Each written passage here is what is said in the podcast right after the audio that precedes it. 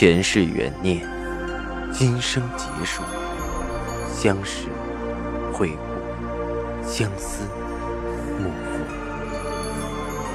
忘川河畔孤等，三生石前许愿，浮华落尽，只余情深入。欢迎收听由喜马拉雅出品的《情似故人来》，作者。文安初心忆故人，蒋波，魅影，明月照经纶，木千林。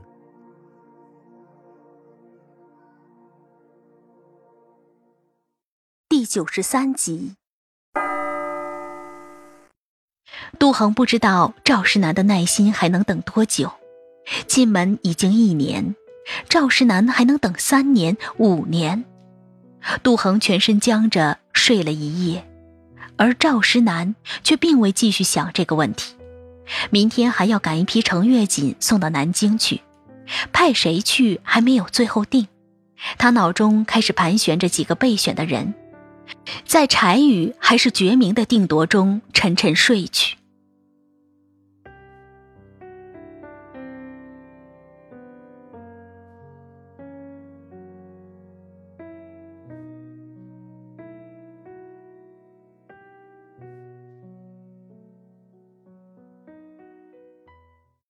赵石南有耐心等着杜恒调理身子，赵老太太却没有耐心。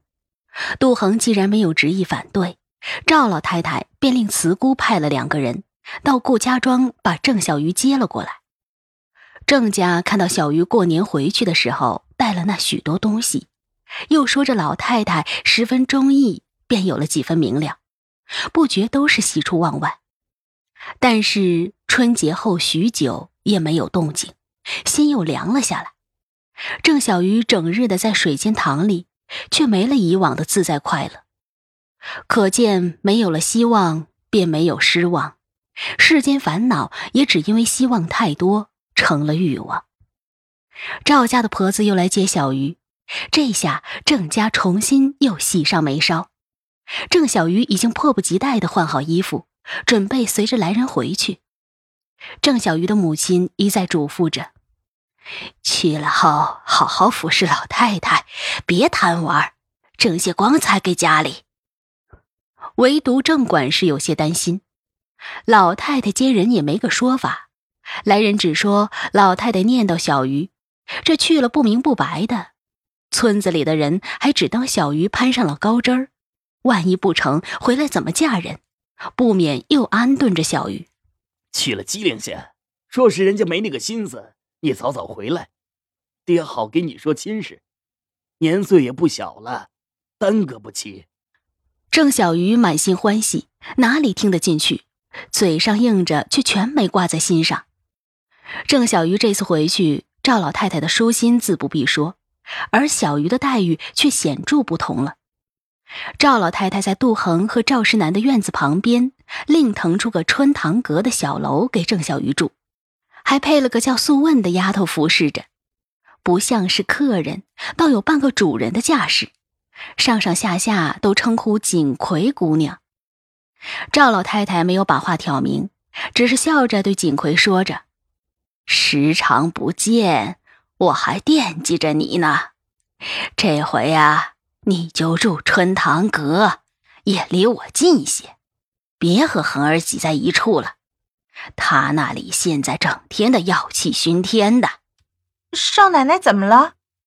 锦葵还没来得及见杜恒，不由问着：“唉，家门不幸啊。”赵老太太叹口气，也不知是他没儿孙福，还是我没那个命。进门到现在都怀不上，整天请郎中喝药，全无一点起色。难道我赵家要绝后？怎么会？锦葵笑道，他心中已然明了赵老太太的意思，忽然就像打鼓似的跳突起来，垂下头细声说着：“少爷风华正茂，自然会多子多福的。”那就好，那就好。赵老太太何等聪明，从锦葵的情态早已看出她是愿意的，眉眼笑得舒展开，心中只想着等赵石南回来，便正式提纳锦葵为妾的事儿。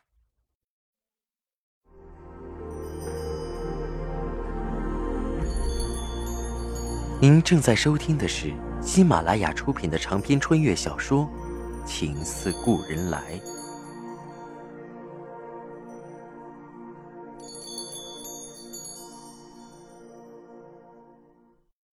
景葵从老太太那里出来，走到杜恒的院子，心里却忽然有丝不自然。她与杜恒本是情同姐妹，若是赵老太太真的有那个意思，以后倒不知道该如何和杜恒相处了。双叶恰好到了门口，看到景葵，有些冷冷的：“少奶奶身体不太舒服，不宜见客，姑娘请回吧。”景葵有些讪讪的。回到了春堂阁，杜恒在屋里看着景葵离去的背影，眼泪落了下来。双叶回屋看到杜恒，有些不忍。少奶奶又是何苦，白白哭坏了自己的身子？早知道他是这样的人，当初就不该让他进来。双叶如今年岁也大了，口齿伶俐了不少。唉，我是不是该有点风度？请他进来叙叙。杜恒方才看到景葵的身影，便心慌意乱，忙不迭的让双叶出去把他打发了，却又自问是否太过分了。双叶一跺脚：“您要是再叙叙，就真把他叙成二太太了。”说着转身出去。杜恒没有吭声。若说上次老太太留着景葵是为了腿疾，这次在这个时候把他接来。又是那么一番铺排的待遇，便是傻子也知道老太太的用心了。这一切，杜恒不知道是不是冥冥注定。他忽然很后悔，后悔带锦葵进府，后悔送他镯子，甚至后悔去荷塘，那样就不会认识他。虽然老太太若是存了纳妾的心，不是锦葵也还有别人，可为什么偏偏是锦葵呢？双叶端了药进来，杜恒迫不及待地接了过来，一口气喝掉。为了不出现二太太，他必须尽快怀上孩子。可是药变得分外苦涩，杜恒刚喝进去，便又全吐了出来。看着杜恒难受的样子，双叶直抹眼泪。女人真难。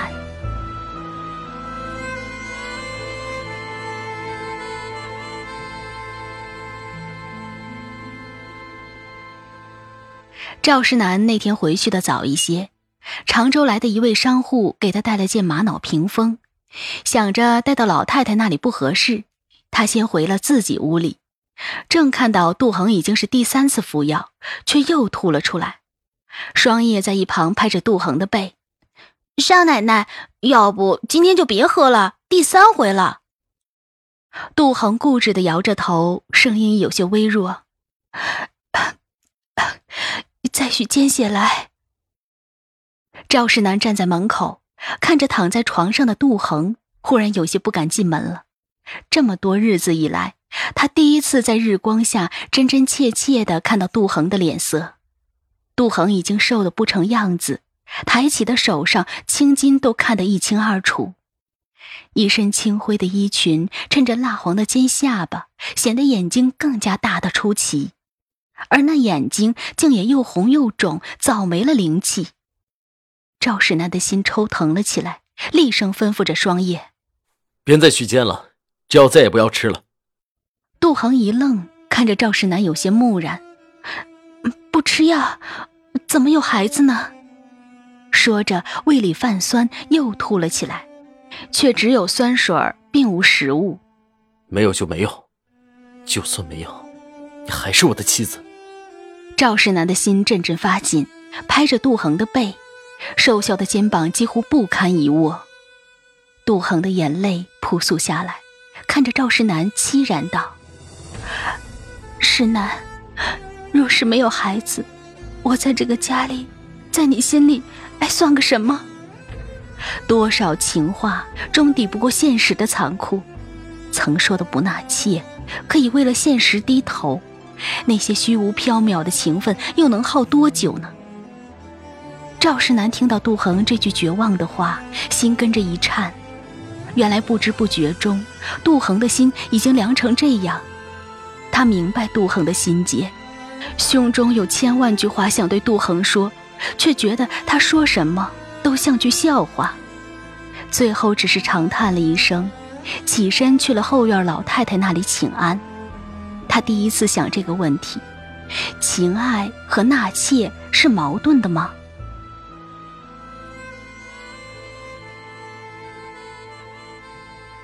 赵石南刚进了屋里，便看到一身月白衣裙，正盈盈笑立在老太太身边的景葵。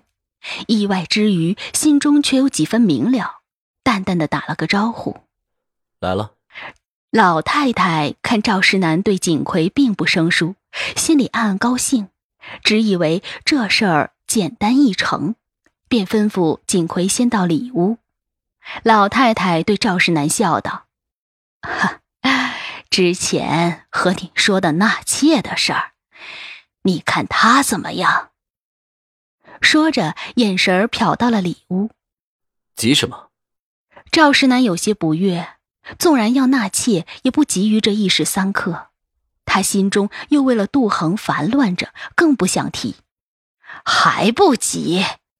老太太有些坐不住了，站起来看着赵世南道：“你不急，我急。”万一哪天我去了，我都没脸在泉下见赵家的祖宗。缓了缓，又说着：“好容易有个合适的，你若是再不上心，错过了可惜了。”赵石南心中烦躁，他不知道自己在逃避什么，对着老太太说道：“先等两年，两年后若是恒儿还没有子嗣，我自会纳妾。”说完，匆匆转身出去。你，赵老太太的话还没说完，赵石南已经离去。锦葵在里屋听得真切，走出来看着眉头紧锁的老太太，淡淡笑道：“老太太，少爷说的也对，再等个一两年也是好的。”老太太拍着锦葵的手，只觉得她分外懂事。两年，太漫长了。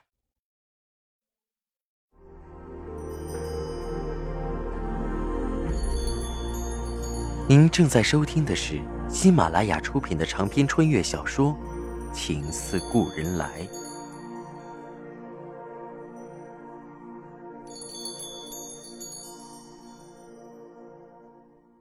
景葵回到房里，手心儿里浸浸的全是汗，身上仿佛水洗过一般虚脱。方才强作镇定，只有在黑暗中才卸了下来。素问询问着。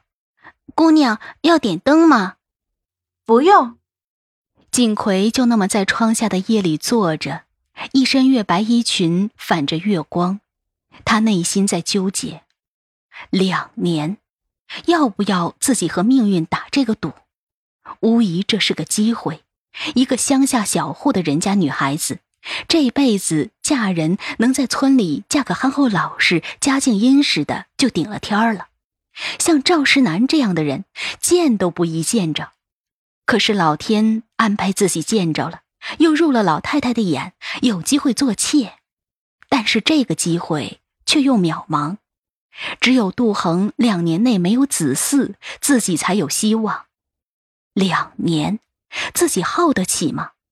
两年后自己十八了，万一不成，回到乡下怎么嫁人？景葵自小主意大，却也第一回犯了难。他将烛火点起，托腮想了许久，从抽屉里拿出了一块老太太赏的银元，向桌上扔了出去。正面就留下，背面就回去。银元落到地上，锦葵却久久不敢看下去，脑中浮现出赵世南清俊的身形，那漫天锦缎中深情的目光和话语。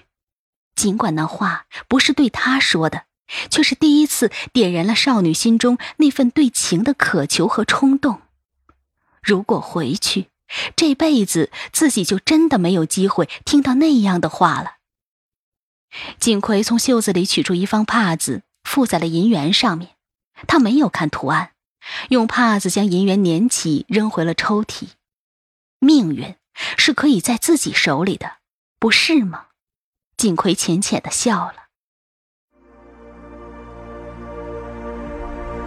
听众朋友，您刚刚收听到的是喜马拉雅出品的长篇穿越小说《情似故人来》，作者文安初心忆故人，播讲魅影，明月照经纶，莫千林。更多精彩有声书，尽在喜马拉雅。